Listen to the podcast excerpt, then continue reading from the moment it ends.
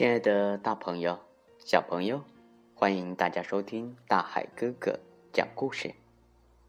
有很多时候，大海哥哥都想和大家一起来讨论：我们懂小孩吗？我们当然要懂。然后啊，我们才能知道给小孩什么，怎样的食物，怎样的衣服，怎样的教育，怎样的知识，怎样的书籍、文学和故事。怎样的颜色、画面和神情？怎样的言语、风趣、情感？怎样的浅？怎样的深？怎样的诗歌？怎样的道理？小朋友们，我是大海哥哥。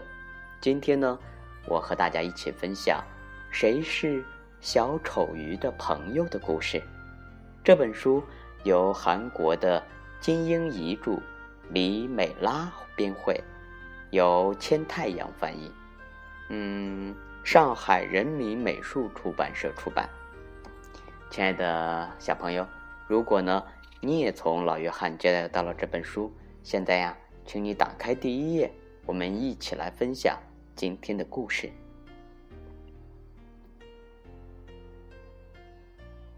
漂亮的海洋生活中，生活着摊子海葵。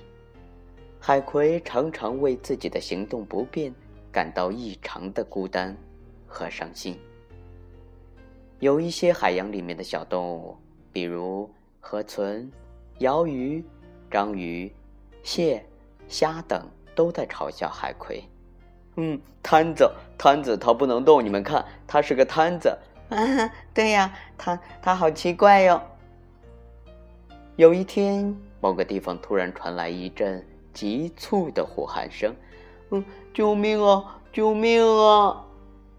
原来啊，是小丑鱼正在遭受海扇的追杀。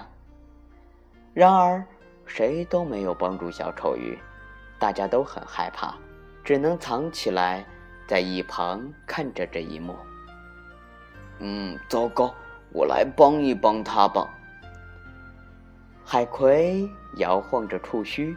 冲着小丑鱼大声喊道：“小丑鱼，你快过来，快过来呀！”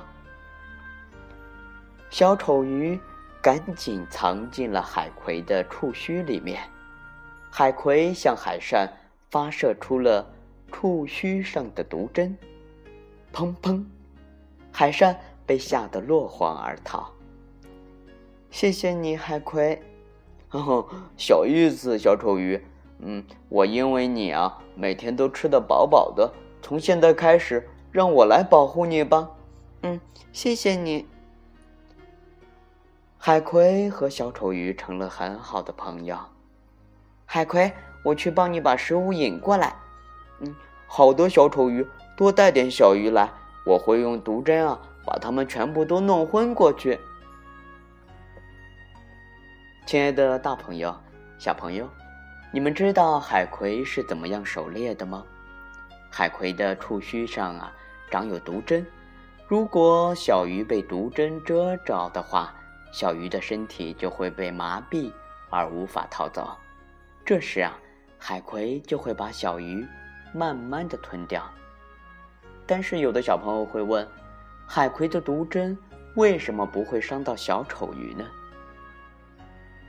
嗯，现在呢，大海哥哥来给大家解答：小丑鱼即使被海葵的毒针蛰了也没有关系，因为啊，小丑鱼的身体会分泌出解毒物质，因此当小丑鱼被天敌追捕的时候，它就会逃进海葵的触须里面。亲爱的大朋友、小朋友，今天啊，大海哥哥给大家讲的。谁是小丑鱼的朋友？现在大家知道他是谁了吗？如果小朋友们知道的话，可以在微信或者荔枝 FM 里给大海哥哥留言。亲爱的小朋友们，我们啊，明天见喽！